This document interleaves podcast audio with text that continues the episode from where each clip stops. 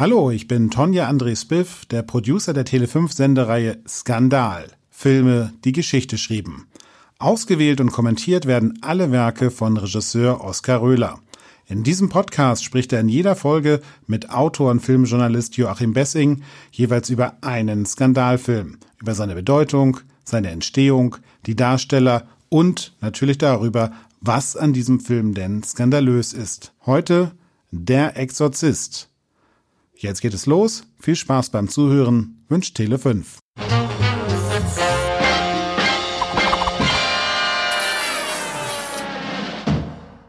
Man muss den Exorzist gesehen haben, weil er per se tatsächlich einer der elementaren Filmklassiker des Genres ist nur dass er weit drüber hinausgeht. Er ist kein Horrorfilm. Bei Der Exorzist hast du nie das Gefühl, du setzt dich jetzt in den geschützten Zuschauerraum und guckst dir jetzt einen Horrorfilm an, sondern der Film sneakt so langsam Minute für Minute, die vergehen in diesen Film rein und wartet haargenau spekulativ auf den Moment, wo er dich mit einem Schlag, bam, komplett erwischt. Das ist ja auch so sparsam, ne? Es gibt ja so ganz, ganz wenig Personal nur, ganz wenig Schauplätze, ganz wenig Musik.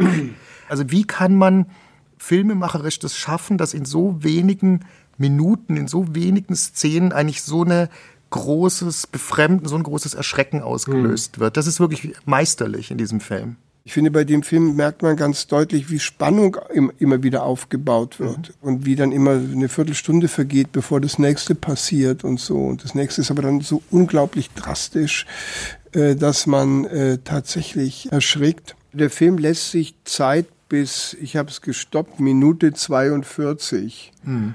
bevor überhaupt was passiert. Mhm.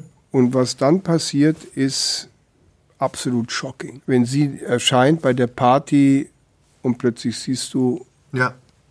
Sie wie uriniert auf runter, den Teppich. Wie sie auf den Teppich uriniert. Das hat mich damals und auch als ich es wieder geguckt habe, ganz schön umgehauen. Mhm. Warum eigentlich? Weil du es überhaupt nicht erwartest. Es ist einer dieser Filme, wo du die wichtigen Bilder nie vergisst. Die, die brennen sich unauslöschlich in dich rein. Das ist ein Film, den du eigentlich immer mit dir rumträgst.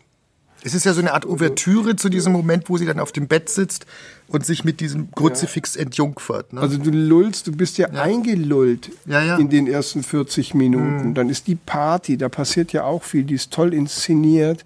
Dann kommt dieser Kontrapunkt da plötzlich rein.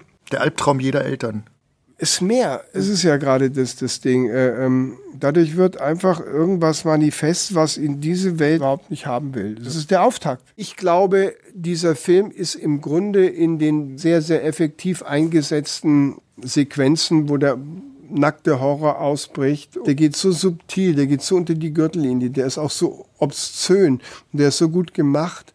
Also wenn du diese schweinischen Worte einem Mädchen in den Mund legst, was vollkommen obszön Leute beleidigt und dabei brutal gewalttätig wird, also viel gewalttätiger, als sie von ihrem Alter her überhaupt sein kann, und dann diese Spezialeffekte einsetzt, die so unglaublich gruselig sind. Jemand ist besessen, jemand ist von einer Kraft besetzt, die, die so brutal alles mit dem Körper machen kann, die den Kopf um 180 Grad drehen kann, die die Augäpfel nach hinten drehen kann, die die Person veranlassen kann, irgendwo äh, so rum rückwärts in eine Brücke zu machen und blitzschnell durch die Wohnung zu rennen, die Treppe runterzulaufen. Das sind so Sachen, die sind so meisterhaft und so einmalig. Und die sind so schockierend, weil man sie vorher noch nie gesehen hat, dass ich glaube, dass man tatsächlich nicht wusste, was der Film irgendwie mit der Psyche der Leute anstellt, wenn die den sehen ja völlig irre, dieser elaborierten Effekte, die dir so grandios sind, wie ich das eigentlich in keinem anderen Film jemals mehr gesehen habe, von dem Schockeffekt und von der Spannung her. Ich habe das nie wieder vorher, nie wieder nachher gesehen, was, was, der, was der da auf der Leinwand gemacht hat. Ich glaube, er hatte diese Sachen, die er haben wollte, irgendwie vorgegeben mhm. und hat der Industrie dann gesagt, mach das. Indem er sagt, ich möchte, dass der Kopf sich um 180 Grad dreht. Ich möchte, dass die so äh, irrsinnig schnell die Treppen runterrennt rückwärts. Hertz. Ja, ja, ne? Das war ja auch ganz das interessant. Das ist vollkommen ne? irre. Und sowas ist unglaublich aufwendig. Im Grunde ist das Gesicht des Films, ist das vollkommen unvergessliche äh, Linda Blair, die auf eine Art eindringlich und subversiv auch die Rolle spielt, dass man einfach vorher auch wirklich schaudert und einem eine Gänsehaut runterläuft. Das ist eine einmalige schauspielerische Leistung.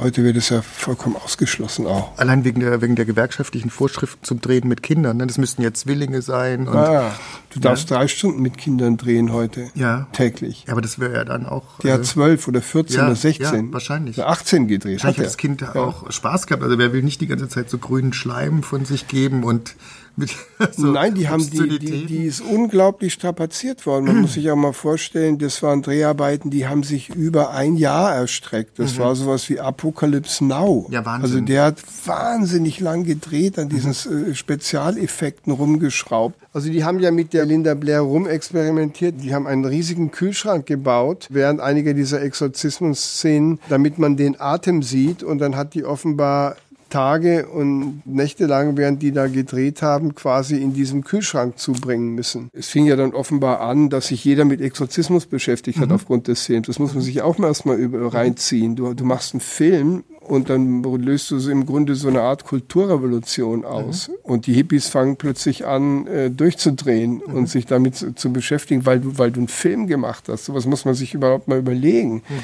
Sowas ist heute vollkommen ausgeschlossen. Mhm.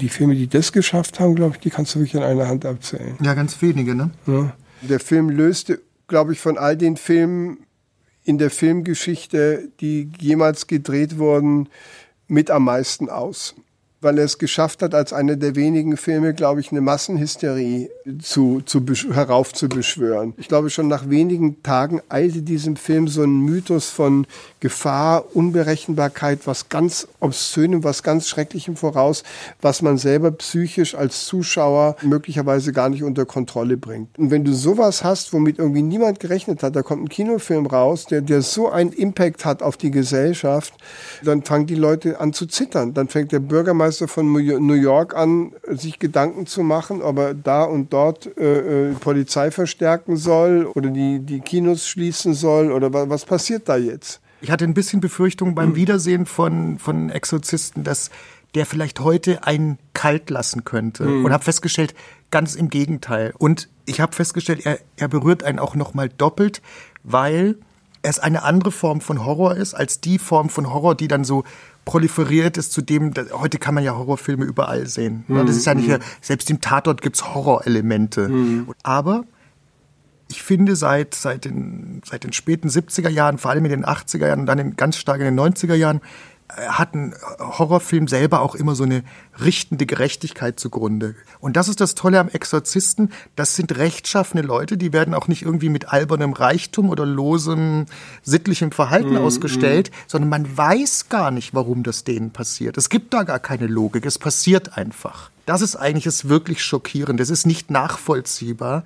Und deshalb schlägt das auch umso stärker zu. Und es hat so, äh, gerade weil diese Wirklichkeit, die der Regisseur entstehen lässt, mit dem Glauben ganz viel zu tun hat, mhm. weil ohne den Glauben gäbe es den Teufel gar nicht. Glaube ich, deshalb hat er das unzynisch verfilmt und nicht irgendwie als, als irgendeine tolle Fiktion verfilmt, sondern der Teil seines Glaubens wird dort mitverteidigt bei dieser Teufelsaustreibung. Und deshalb wirkt es so unglaublich stark. Der Exorzist passt natürlich in die Reihe, weil er wie so ein Leuchtturm da rausragt aus der filmischen Landschaft. Er ist einer der großen Schocker der Filmgeschichte.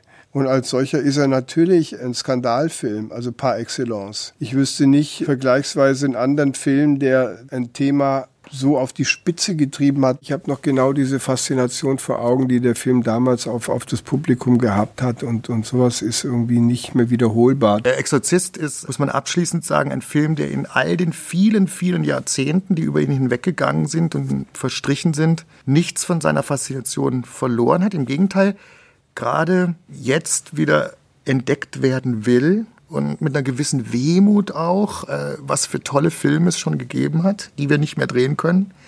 Shocking Spezialeffekte hat, die nicht um ihrer Selbstwillen funktionieren, mhm. sondern diesen Film einfach zu einem unvergesslichen Albtraum hat, gerade für Menschen, die nicht mehr träumen.